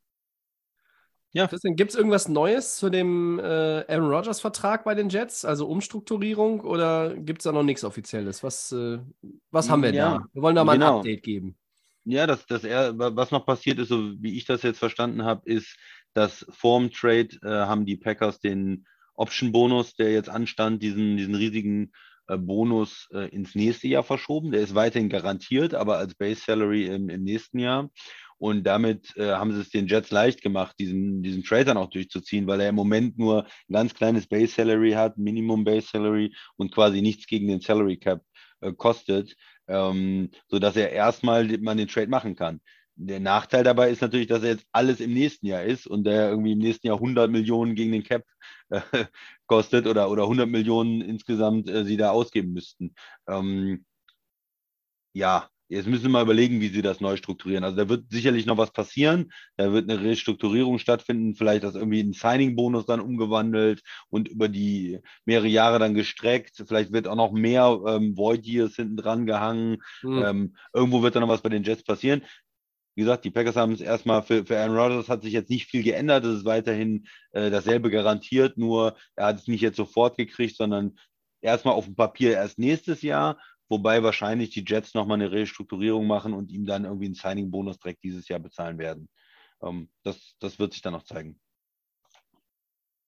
Für mich ist das Spannende an dem Thema, ob man quasi diesen Vertrag erstmal mit zwei Jahren plus Void Years angeht oder ob sie vielleicht sogar mit drei Jahren mit Drei. Void Years angehen. Ähm, weil eigentlich finde ich das schon, ich kann mir kaum vorstellen, dass Aaron Rodgers noch drei Jahre spielt. Das war so mein Nee. Gedanke jetzt in den letzten, ähm, letzten Tagen, nachdem der Trade endlich vollzogen war. Aber naja, vielleicht, man, man weiß es nicht. Ne? Also vielleicht hat er auch irgendwie so nochmal jetzt so Feuer gefangen und sagt, okay, komm, also ich traue mir das selber zu, zwei Jahre safe mit vielleicht dieser Option aufs dritte und deshalb machen wir den Vertrag auch so. Ähm, hier sind ja nun, glaube ich, auch, äh, wird nicht mit viel verdeckten Karten gespielt, weil die äh, beide Parteien, sowohl Rogers als auch Jets, glaube ich, jetzt auch daran ein großes Interesse haben, ähm, das alles so über die Bühne zu kriegen. A, Salary Cap passt, B, Rogers ist zufrieden. Man ist ja nicht so, dass Rogers am Hungertuch nagt, aber äh, für jedes Jahr, dass er spielt, äh, will er natürlich auch fürstlich entlohnt werden. Hat er sich auch verdient. Er ist so lange in der Liga. Er ist ein vierfacher MVP. Er ist ein Super Bowl-Gewinner. Und ähm, ja, der Satz, der war doch schön, oder? Äh, als ich hier reingelaufen bin, äh, habe ich so gedacht, die Trophäe von Super Bowl 3 sieht ziemlich einsam aus. Das war ein Satz, an dem muss man sich vielleicht nochmal messen lassen. Ja? Und Wahrscheinlich. Großartige Geschichte, muss ich auch dazu sagen. Hätte ich nicht gedacht. Ich hätte gedacht, er nimmt auf jeden Fall die Nummer 12, weil Joe Namath ihm die Nummer angeboten hat. Aber er spielt mit der 8. Ja. Macht er nicht. Zeichen, College. Zeichen des Respekts fertig das. Ja? Ja. Und spielt mit seiner alten College-Nummer der 8. Ja. So ist es. Gut. Kurzer Blick auf unsere Teams. Zweites Down, ne, Tobi? Ähm, Ja. Wie lief denn äh, der Draft für die Rams? Sollen wir mit den Rams anfangen oder fangen wir mit den Dolphins an, obwohl der Max nicht da ist? Wir, Wir fangen mit den Dolphins. Fangen wir mit den Dolphins. Fangen wir mit den Dolphins an. Gut, bitte. Ja. Wie, wie war es bei den Dolphins? Kann ich schnell abhandeln. Die haben alle Picks wegen Tyreek Hill und irgendwelcher illegalen Machenschaften weggegeben oder verloren. Äh, die hatten, ja, ist doch so. Die hatten wenig Picks, äh, kann man schwer bewerten. Die haben äh, Cam Smith gedraftet an Position 51 in der zweiten Runde. Ähm, das ist alles, äh, ja, das ist alles dann ganz nett. Äh, sie haben am ersten Tag äh, waren sie zum Zuschauen verdammt. Ähm, sie haben noch einen Running Back äh, geholt von Texas AM, äh, äh, Devon Kane, der 84 gezogen worden ist, und dann halt später noch einen Tight End und einen Offensive Tackle, der, glaube ich, ähm, ja, ein Swing Tackle ist, der halt dann mehrere Positionen spielen kann. Ich glaube, dass du am Ende ähm, zu den Dolphins nicht viel sagen kannst. Vielleicht wären sie auch noch irgendwie ein Team gewesen, das noch irgendwo einen Spieler abnimmt von denen, wo ich vorhin gesagt habe, das sind die Verlierer, ob es jetzt Hopkins oder Wilson, weiß ich nicht, aber vielleicht irgendjemand anderen, der noch auf dem Trade-Block ist, irgendwie noch was machen, noch mal irgendwie so ein Signal senden, aber ähm, ich kann den Draft der Dolphins ganz schlecht bewerten, finde ich. Äh, sie hatten vier Picks, ja, am Ende noch. Ja. Ist weiß ich nicht, ob man das solide bezeichnen soll, wenn man eh noch vier Picks hat. Ich, äh, ich sehe nur Fragezeichen. Ja, es, man muss es so sagen, die, die Dolphins hatten nicht vor, sich mit dem Draft jetzt einen Hauptteil des Kaders aufzubauen. Ne? Sie haben ihre Entscheidung vorher schon Geht ja auch getroffen. nicht. Ge- ja, geht, geht auch nicht und haben sie, haben sie jetzt ähm, ja, andere äh, Entscheidungen vorher getroffen und ja, braucht man, glaube ich, nicht so viel zu sagen jetzt zum Draft von Dolphins. Dann gehen wir doch direkt schnell mal weiter zum dritten Down. Wie lief der Draft für deine Packers, Christian? Ja, vielleicht ein bisschen interessanter als bei den Dolphins, weil man natürlich mehr Picks hatte. Ganz sicher Ähm, interessanter erstmal-. Er- Erstmal den äh, Nummer 13 Overall äh, von den Jets, wo sie ja von 15 auf 13 hochgegangen sind, als Teil von dem Rogers Trade. Äh, von Ness haben sie da gedraftet, in ähm, Pass Rusher. Ja, okay, äh, war einer der Pass Rusher, der da zur Verfügung war, hätte man auch Murphy draften können, man hätte auch einen anderen Spieler, einen Offensive Tackle draften können, aber Pass Rusher, äh, talentierter Mann, der äh, glaube ich, äh, wie, wie das üblich ist bei, bei den Green Bay Defenders. Die wollen ja immer athletische, ähm, schnelle Leute haben, die, die auch groß ähm, und, und schwer genug sind, um da gegen den Run ähm, zu spielen als, als Edge Rusher. Also so ein bisschen wie Preston Smith oder, oder auch Gary vom, vom Typ her. Und der wird da jetzt ähm, rangeführt und, und kann dann zusammen mit Gary in den nächsten Jahren spielen, wenn vielleicht Preston Smith, der wird jetzt 31, glaube ich, ähm, da rausgeht. Also durchaus sinnvoller Trade ähm, und, und hoffentlich ein guter, ähm, guter Edge Rusher. Natürlich wieder Defense, wie oft in den letzten Jahren, ne? kein Receiver in der ersten Runde, kein Tight End, was viele gesagt haben, wa- was ja auch mal eine Möglichkeit wäre. Nee, nee, dieses typische, wir gehen mit der Defense und wir gehen mit athletischen äh, Spielern für, für die Defense. Hm, dann in den, in den weiteren Verlauf des Drafts haben sie sich dann aber auch äh, gekümmert um neue Spieler für die Offense, um ähm, John Love dann auch mehr ähm, Möglichkeiten zu geben. Äh, zwei Tight Ends gedraftet, äh, Musgrave in der zweiten Runde und, und Kraft in der dritten Runde, war das glaube ich, oder ein, und ähm, ein Receiver noch in der zweiten Runde, äh, Reed. Also da drei äh, ja, Passcatcher äh, relativ, relativ früh, um da Tight End, das war ja ein Muss eigentlich, diese, den Tight End äh, Raum da auch zu verstärken und, und in Receiver noch weiter zu investieren, haben sie gemacht. Was mich persönlich gewundert hätte, dann ne, noch Defender gedraftet, mal Defensive Line, Corner und, und diesen Quarterback auch als Backup, äh, auch ein Running Back am Ende nochmal. Also das passt alles. Was mich total gewundert hat, überhaupt niemand für die O-Line. Das ist eigentlich selten, weil mhm. wir eigentlich gerne ja. immer mal wieder, auch vielleicht in einer späteren Runde, vierte, fünfte Runde, einfach diese immer wieder O-Liner reinbringt, äh, um, um äh, da, ja, das, diesen Teil des Teams zu verstärken, um zu gucken, dass die O-Line nicht zu alt wird, dass immer mal wieder Spieler da reinkommen. Äh, haben sie dieses Jahr nicht gemacht. Also eine Überraschung, ja. Tobi, noch irgendwas zu Green Bay zum Draft? Insgesamt war es, denke ich, okay. Auch im, der, Kicker mir, gedraftet. Mir hat der, ja, mir hat der, mir der Draft der Packers gut gefallen. Ähm, ich glaube, dass sie viele Team-Needs adressiert haben. Ähm, du musst halt jetzt auch irgendwie Love ein paar Leute nochmal äh, dazustellen. Sie sind ja auch Receiver jetzt auch durch die ähm, Lazar ist auch weg und sie sind wirklich so dünn besetzt. Ne? Und Watson, äh, dein Rookie vom letzten Jahr, ist so wirklich jetzt, glaube ich, auch der Go-To-Guy dann in der Offense oder muss es werden. Mm, mit Musgrave haben sie einen Tight End, den ich auch, ja, den habe ich auch, also zweite Runde spätestens, ne? Und die nehmen diesen Zweitrunden-Pick, den sie von den Jets bekommen haben und äh, holen sich ihn. Ich finde Jaden Reed ähm, habe ich an 50 nicht erwartet, ein bisschen später. Ähm, Tucker Craft nochmal als weiteren Tight End auch äh, am, am, zweiten Tag des Drafts geholt, finde ich gut. Der Rest ist dann immer so, ja, muss man mal abwarten. Hm, wenn du irgendwo so ein Nugget gefunden hast, ähm, ich habe gehört zum Beispiel, dass viele total äh, überzeugt oder, oder äh, gut finden, äh, dass sie hier ganz am Ende Grant du, Dubois oder, oder Dubose oder wie er heißt, von Charlotte ge gezogen haben. Ähm, vielleicht ist es ja auch mal wieder so ein Ding, dass die Packers irgendwie wirklich einen Future-Starter äh, über mehrere Jahre gefunden haben am, am letzten Tag in Runde 5, 6, 7, egal auf welcher Position. Das ist, gilt für alle Teams, aber die Packers hatten viele Picks. Und ich würde ihnen alles in allem nach den drei Tagen irgendwie so eine Art, ja, 1 minus 2 plus irgendwie geben. Ich fand das schon, zwei, fand schon gut, gedacht, ja.